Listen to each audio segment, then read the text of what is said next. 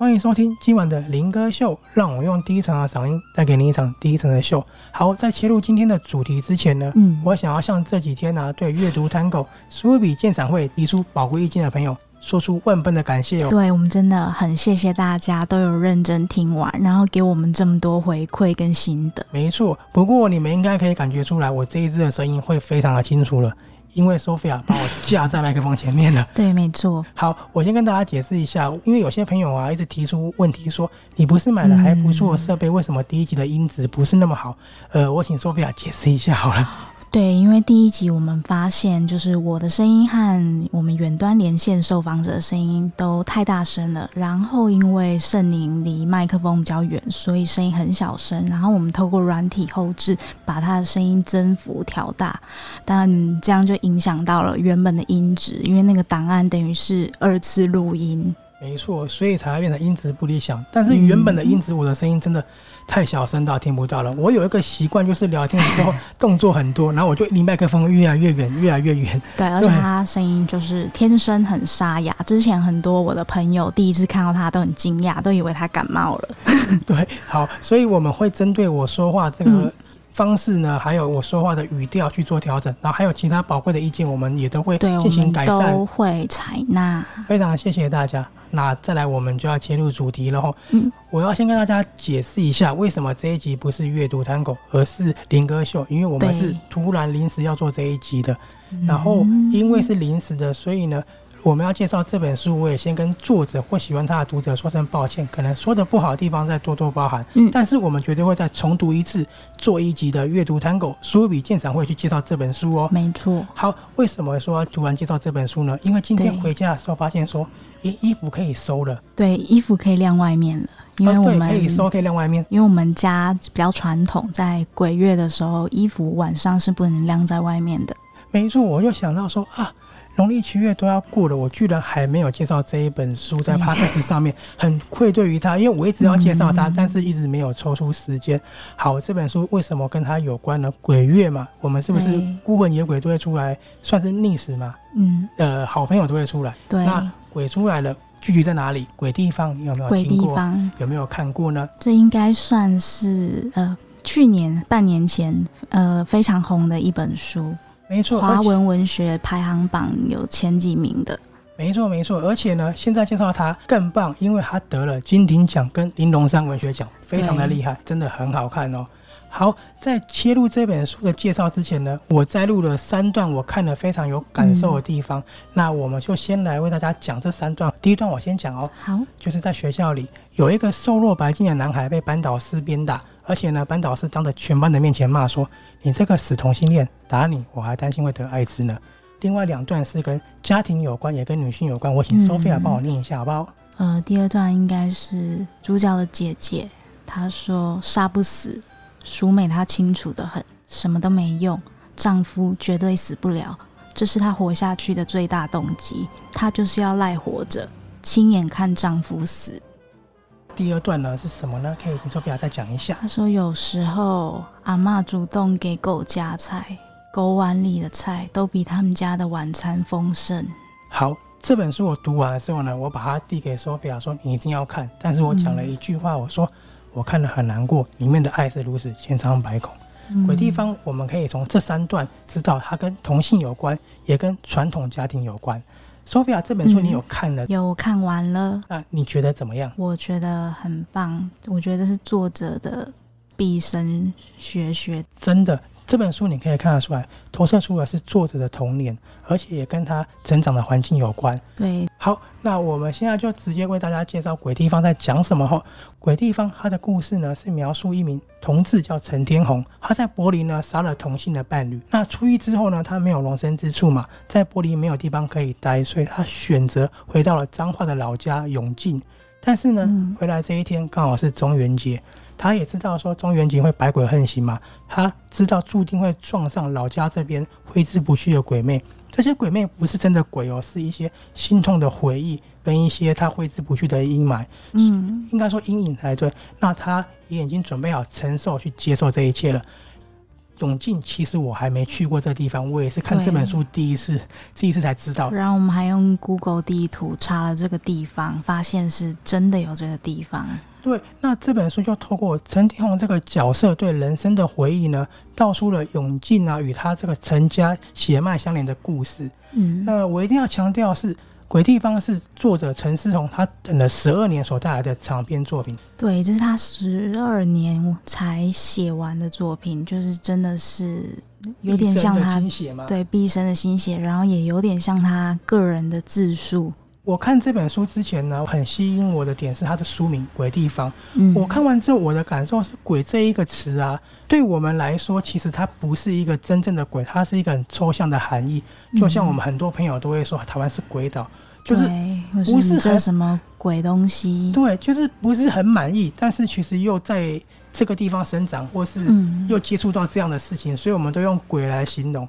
但是呢，相对的，因为不满意，我们生活的地方或许被称为鬼，也是因为可能我们觉得啊，周遭这些人都是群魔乱舞、百鬼横行，对不对？对。那这本书我觉得我很喜欢的是，它里面的鬼魅的形体，我说的并不是真的鬼，而且它透过。它叙述的方式让我们了解到一个属于我们文化的故事。他讲的算是上个世代的事情，对吧？嗯，对。然后我很喜欢的是，它里面道出的是陈天红他非常阴郁的同志的情感。在那个年代，其实同志是很可怜，对，是不被接受的，不像我们现在。已经通过同婚，甚至是大家比较不那么害怕出轨。以前在那个年代，可能真的是讲也没有办法讲。对，所以其实我推荐给一个四十岁的同志朋友的时候，他说他不敢看，他说我经历的那个时期，我觉得那对我来说是一个很难去面对的一件事情。但是他很开心的是，有人把。这一段有人把这一段故事像代替他的心声写出来了。对，那还有就是他四姐妹的婚姻其实并不是那么的美好，他也投射出了我们在传统家庭衍生的很多的问题。嗯，那那个年代其实我觉得我们的传统社会对女生的压抑还蛮大的。对，像。书中主角的四个姐姐都遭遇各个不同不美满的婚姻，可能有和老公先生相处的问题，有婆媳问题，有金钱经济上的问题，很多问题都要浮现。所以我看的过程，我觉得她们四个姐妹啊，其实就算走得过感情，也走不过生活。她们在生活上早就像一个行尸走肉的鬼魅了，她们跟鬼没什么两样。所以里面有一句话，我觉得。非常喜欢，也印象很深刻。我特别记得下来是，他们说死了才能成为鬼吗？活着就没资格当鬼。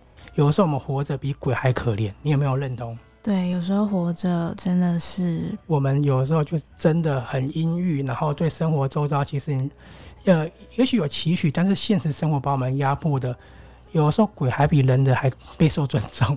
可能他们还比较快乐吧，没有这些人世间的烦恼。没错，然后我再分享一段，他关于鬼是这么说的：有记忆、伤痛，想掩埋、遮蔽，过去如影，往事随行呢。有过去就有鬼，人间处处有鬼，或许你我皆鬼。这是不是说的很好？嗯，我看的时候其实有点鸡皮疙瘩。那因为我是一个本省家庭，我小时候家里接受的文化其实。